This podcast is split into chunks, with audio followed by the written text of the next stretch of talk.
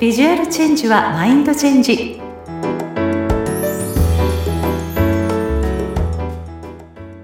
皆さんこんにちは。外見戦略コンサルタントの相原由紀です。さて今回は素敵なゲストをお迎えして皆さんにいろいろなお話をお届けしたいと思っています。本日のゲストは収納カウンセラーでもあり、一級建築士でいらっしゃいます。吉田美奈さんです。皆さんよろしくお願いいたします。よろしくお願いします。はい。もうね、皆さん、もう最近ね、だいぶだいぶこう、暑い日も続いてきましたけれども、まあ6月はね、やはりね、はい、衣替えっていうところもあってね、ぜひね、収納カウンセラーの皆さんにと思って今回ゲストに、あの、お呼びさせていただいたんですけれども、まずはですね、じゃあ、の、その収納カウンセラーってどんなことするんだろうとか、リスナーさんがもしかしてハテナの方もいらっしゃるかもしれないので、簡単に自己紹介をお願いいたします。はい、ありがとうございます。吉田美奈と申します。収納カウンセラーとして21年はい、整理収納の仕事をしております。うん、えっと、私の仕事は主に、えっと、片付かなくて困っている方のところにお伺いして、えっと、こう、戦略的に、割と期間をかけて片付くようにし、うん、片付くシステム、仕組みを作って一緒に片付けていくという仕事をしております。で収納で時間空間、気持ちに余裕を持っていただきたいなと思っております。はい。よろしくお願いします。いやね、やっぱ皆さんね、やっぱ一級建築士でもね、いらっしゃるので、やっぱり家の中のこう動線だったりとか、その、うまくこう収納の使い方っていうところとか、うんはい、いろいろやっぱり目にこう止まるというか、気が利くところはやっぱりありますか？建築士としての目線っていうのは。はい。ずっと住宅の仕事をしておりますので、この方どうやって動くのかなって、どうやって家事してるのかなっていうふうなことを、こう、思いっきりシミュレーションをしながら、はい、やって、で、計画も図面上で計画を立てながら、うん、あの、効率よくやっております。はい。もう皆さんはもう建築士としても活動しながら収納カウンセラーとしてもう並行してらっしゃるんですか？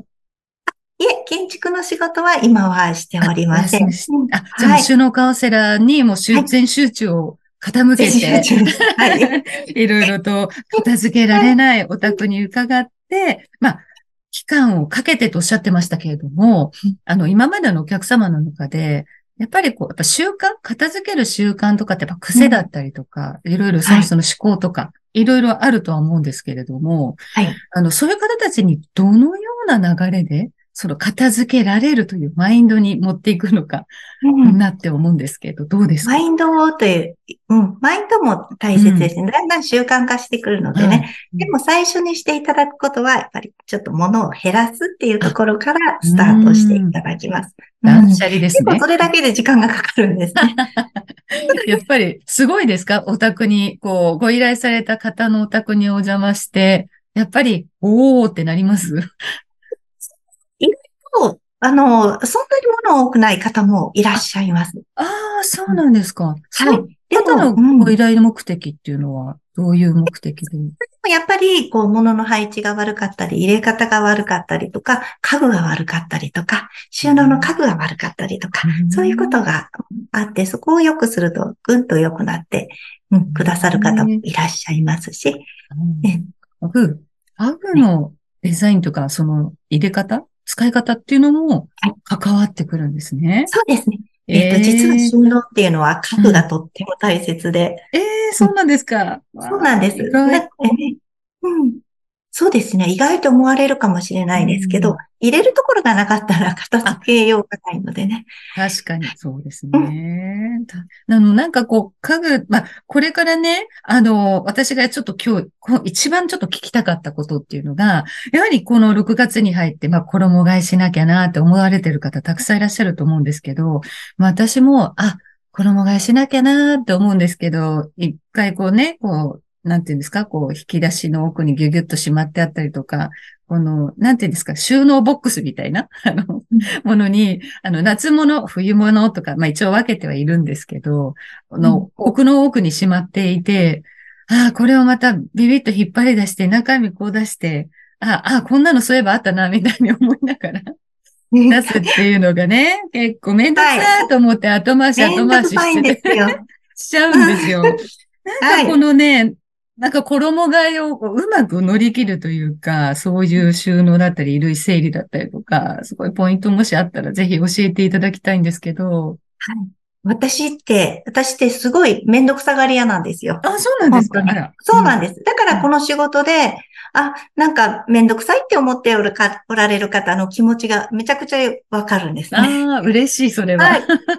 なので、私はめんどくさがりなので、衣替えもできないです。あ、でき、い。い、きない大変じゃん。もう、もうできないので、やってないです。あうん。どじゃあ普段はどういうふうな収納を？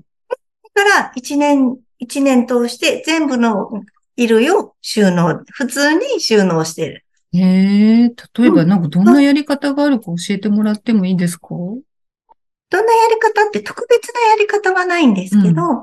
衣類っていうのは、うんうん、えっ、と、ハンガーにかけたりとか、あと、畳んで、ね、セーターとか、うん。T シャツとか畳んでしまったりとか、うん。うん。あと、下着とか、あ、うん。あの、シワになってもいいような、うん。うん。ちょっと、こう、小さく畳むって、そういう3つ種類があるんですけど、うんから、なるべく多く、うん、楽なのはハンガーなんですよ。ああ、そうですね。ハンガーにしようと思ったら、パイプね、ハンガーの、あの、うん。クローゼットのね、パイプの長さが必要なんですけど、ううん、それをいかに長く取るか。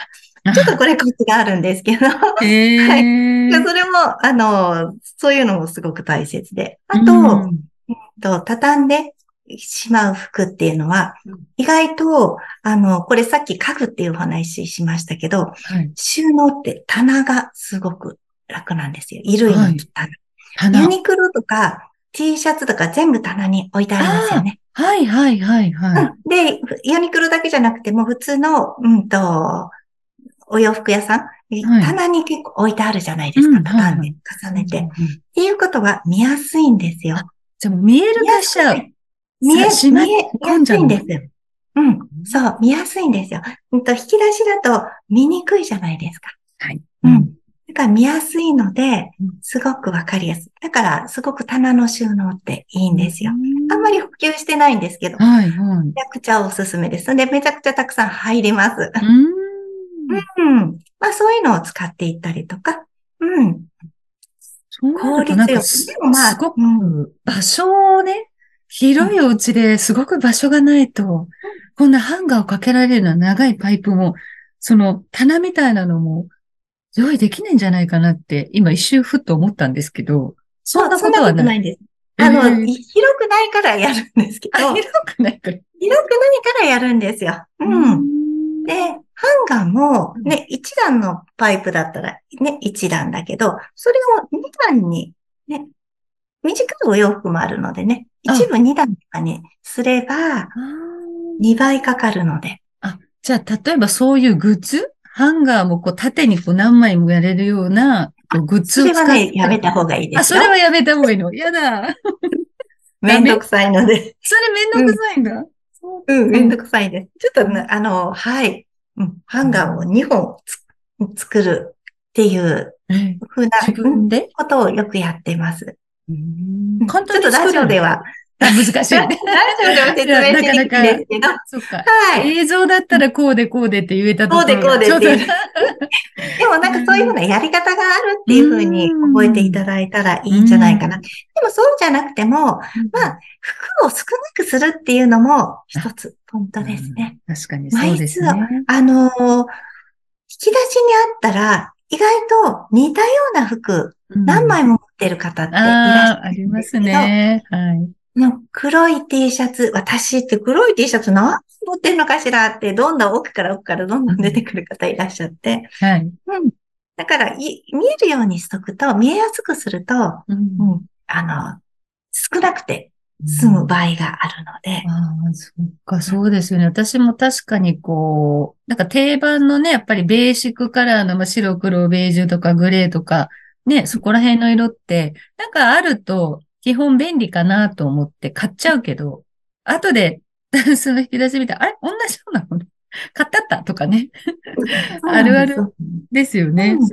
うん。ね把握すると枚数は、うん、減りやすくなる。うん、なるほど。じゃあそういう、いわゆるもうそういう知識と収納のコツっていうのをもう皆さんが網羅してるので、あの、ちょっとね、このリスナーさんにこう言葉だけで説明するのはなかなか難しいのでね、ぜひもうここはね、皆さんのその収納にお願いしたいわっていう方のためにね、リンクはね、後ほど、あの、皆さんに情報貼らせていただきますけれども、まあ。そういう、うんあ技術を使って、プラス、一級建築士という目線で、その動線だったり、その人の、まあ、もちろん服の量とかもあるかもしれないですけれども、まあ、どういうものが一番使いやすいものがどこなのか。あんまり使い頻度がないものはこっちなのかって、やっぱりこう、頻度とかも考えでてすね。使ったりする。はい。うんはい。そうですね。なるほどん素でも。衣替えをなくす。なく、うんもう完全になくさなくても、うん、あの、あい、いつでも着れるような、ううんん、服って、一年中着れるような服ってあるじゃないですか。はいはいはい。うん、今ってこうエアコンも効いてるし、うんうん、あんまり冬も 温暖化で暑暑くなってるし、確かに。うんそういうものとかは、まあ、い年中出しておくとか、うんそうするとすごく楽ですよね。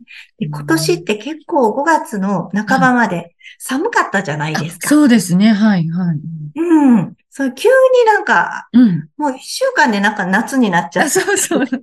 ありましたね。暑みたいな。間でなんかカーディガン着てたのに。うん。うん。そういうのがね、いつでも、うんうん何着ても、どういう季節が来ても大丈夫とか。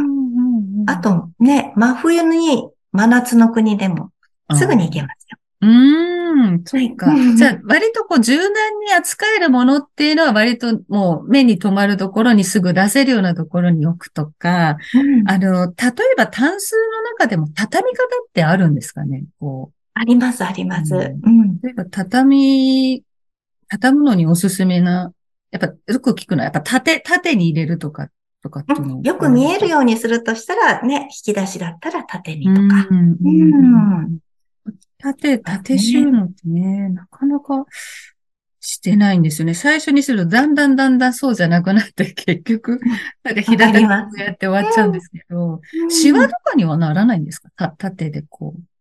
そうですね。だから、なんか、うん、そうですね。シワにならない、なりにくい方法あ。うん。畳み方もある。あります。はい。ねえじゃあもうこれはもう皆さんに頼まない手はないですね。も しはい。困ったら、もう楽したいと思ったらちょっと頼んでいただく。そうですね。じゃあまずちょっとこの衣替えにね、楽にするためには、まずは一つ断捨離的に、もう必要がないものっていうのは、なるべくありがとう、さようならをして、最低限の服にまとめると。で、そこから見えるかっていう感じで、ハンガーでよりよくこう、パッと見て取れるっていう風にしたりですとか、棚を使って見える収納にしてみるっていうところも大事ってことですね。なるほど。私もじゃあちょっとずつちょっとずつね、こうチェンジしていこうかなと思いますので、リスナーの皆さんもね、まあこれから、まあね、ご家族が多いとかね、まだまだお子さんが、あの、手がかかるなんて子は大変かもしれないですけど、まあでもね、うん、うん。見える化するっていうのもあれだし、私のものはこことかっていうふうに、場所の家族の中でこう決めた方がいいんですかね？決めた方が絶対いいですね。ううんんそしたらね、お少し大きくなるなったらね、自分で、うん、いろいろやる、やってもらうことがうんできるのでね。えありがとうございます。じゃあ、ぜひですね、皆さんも、まあ、少しずつ、まあ、衣替えを始められている方もいらっしゃるかもしれませんが、まあ、収納はね、なるべくこう、まず、いらないものは、さよならをするということと、まあ、見える化するっていうことがね、あの、わざわざ出したりこうしなくても、やれるっていうところがいいんじゃないかなというお話をいただきました。ありがとうございます。さあそしてちょっとですねこの、今の後半なんですけれども、まあ私がですね、イメージコンサルタントっていうことでもありまして、ゲストの方にはですね、何か装いですとか見た目というところでお悩みがあったら、あのお悩みを受け付けますみたいな感じでお聞きしてるんですけど、皆さんからとっては何か気になる点とかあったりしますか？はい。あのね、ぜひ聞いてみたいっていうことがあって、はい。あのね、さっき言ったようにめんどくさがりだから衣替えはできないんですよ。うん、だから、そんなにたくさんの服を持つっていうことが、まあそもそも難しくって、うんはい、でも、やっぱりうん。ゆきちゃんみたいにはなれなくても、ちょっとおしゃれに見られたいなっていう気持ちもあって、はい、そういうふうにね、いつも素敵な服をどんどん買うっていうこともなかなかできないので、うん、そういう時ってどうすればいいのかなってぜひぜひ聞いて、なるほど。ありがとうございます。皆さん、例えば、服はそんなにね、たくさんいろんなもの買わないっておっしゃってましたけど、割とベーシックなものが多いですか？そうなんです。ついついベーシックなものを買ってしまうんですよ。うん、色とかも割と、うん、白とか黒とかベージュみたいな。そうですね、うん。そう、ベーシックな感じが多いです。ああ、なるほど。じゃあそういう方におすすめなのはですね、やはり小物類ですね。やっぱりパッと見るインパクトになるような小物類を充実させると、おしゃれ感っていうのが増すと思うんですね。まあ、ね、他の方でも、やっぱりこう、アラフィフ女性になるとね、いろんな明るいものとか柄がちょっとトライしにくいわとか恥ずかしいから目立っちゃうからなんて言って、できないって方も多いんですけど、まあそういう方に私お勧めしているのが、やはりアクセサリー類とバッグとか靴っていったようなところにね、ポンと綺麗めな色だったり、柄っていうのをね、取り入れてみるっていうのをお勧めしてるんですね。例えば、あの、人とこう会うときって、こう、お顔を見るじゃないですか。目と目を合わせて。はい。なので、やっぱりお顔周りにインパクトを残したいっていうときには、ピアスとかアクセサリーですね。耳のイヤリング。ここに、あの、今日ね、ちょっと皆さんには、あの、お届けられないんですけど、綺麗なね、皆さんに赤のね あの、ピアスでね、してるんですよね。とっても白地のお洋服にその赤が生えて、お顔周りがとっても華やかに見えてるんですけど、このように、うん、色のついた、うん、もののアクセサリーを、あの、ちょっと選んだりとか、自分のお気に入りのね、色ですよね。例えば、もう今だったらこれからだとちょっと涼しげなね、ブルー系のターコイズとかね、はい、青ブルー系のなんかを耳の周りに取り入れると、ちょっと涼しげな印象もできたりですとか、あと、今の季節だとやっぱクリアなね、素材であったりとか、はい、うん、あの、ね、ちょっとビーズ系だったりとか、透明感があって透け感のあるようなものっていうのを耳周りに持ってくると、やっぱ季節感も演出できるので、あ、この方って季節と合わせておしゃれしているっていうようなね、見た目印象に持っていけると思うんですよ。うん。あとは、ぱりね、スカーフっていうとね、ちょっとこう首周り巻くって印象があって、これから暑い季節だったらちょっと首に巻くにはちょっと暑すぎるじゃないですか。はい。だけど、あの、多分私たちの昔の時代にちょっと流行ったかもしれないんですけど、ターバン的にね、頭に巻いたりとか、あの、ベルト代わりにウエストに巻いてみたりとか、うん、そういうこと皆さんした経験ありません？えー、あまりないですか？なんかそんな、うん、うん、あの、え、やったことないです。その使い方が、スカーフの使い方って難しいじゃないですか。そうですね。そうですね。うん、なかなか、うん、えっと、あれみたいな、なんかただの布切れみたいな。確かに。でもね、その、まあ、スカーフじゃなくても、ちょっとそういう柄のある、まあ、生地、生地のもの、まあ、首に巻くようなもの、ストールとかを、うまくこう、あの、首だけではなくて腰に巻いたりとか、あとは、ちょっとお洋服のトップスに見せかけて、こう、斜め掛けにしてね、ちょっとピンセットで留めて、肩から垂らすとか、あの、ノースリーブにちょっとそういうものを、あの、差し色で入れてみるとかっていうのも、あの、おしゃれにパッと見える、華やかに見える。本当ですね。うん、上級者ですね。ですね。ちょっと教えていただかないと。ね、やり方なので、うん。なので、うん、ウエストにまだね、ベルトみたいな感覚で、あの、ちょっと腰に、あの、細くね、バイアソーリって言って、まあネットで調べてみると、バイアソーリっていう売り方があって、細く、まあ、折る折るものなんですけど、それを腰に巻くっていうだけでも、ウエストに、ウエストマークできるので、ちょっとシンプルな、例えば白、全身白だったり全身黒っていう中にも、ウエストにその柄物をちょっと差し込むことで、私のウエストここですよっていうふうに、あの、アクセントにもなりますし、ちょっと印象づけるってこともね、できるので、あの、ぜひね、そういう小物使いの使使い方をしていただくと、華やかにプラス、あ、おしゃれかなっていうふうに思っていただけるんじゃないかなと思うんですけど、いかがですか？なるほど。ちょっとやってみます。ぜひぜひ、なんかね、ちょっとした、普段本当にシンプルなお洋服しか着たことない方が、ちょっとそういう色を入れるとか、あの、柄のものをちょっと足してみるっていうと、それだけでも、あらっていう風な印象変わるので、それが例えばバッグであるとか、靴の色でもね、はい、全然いいと思うので、そういうところにちょっとアクセントとして入れると、もともと持ってるベーシックなものが、また違ったイメージになるとか。うん、インパクトのある、ね、うん、そうですね。ますね。うん。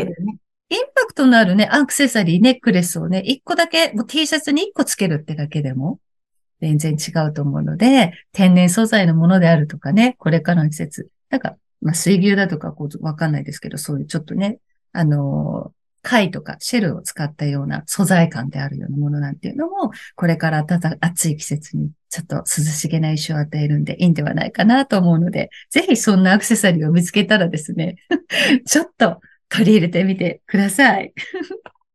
ありがとうございます。はい、やってみます。はい、私もちょっとできそうな。アクセサリーだとね、割と簡単に、うん、そうですね。アクセサリーもいいと思います。うん、あの、高いものじゃなくて全然いいんですよ。私も結構アクセサリーは、うね、うん、遊びでちょっと取り入れるっていうのがあれなので、本当に2000円もしないような、あの、割と個性的なものとか、パッと見の見、見た目のインパクトがあるっていうものを私好みがちなんですけど、ぜひね、うん、そういう、まあ、2000円以下だったらね、ちょっと試してみてもいいかなってなると思うので。うん、してもね。うん。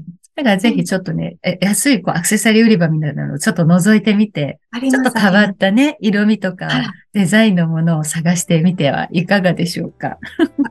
やってみます。ありがとうございます。はい、どうもありがとうございました。まあ、そんな話でいろいろ話していたらもうお時間となってしまいました。はい、本日はですね、まあ、衣替えのね、あの、衣替えなしで収納がうまくできるようにということで、収納カウンセラーと、そして一級建築士でもある吉田美奈さんにいろいろお話を伺いました。本日は皆さん本当にありがとうございました。ありがとうございました。はい。では、それではまた。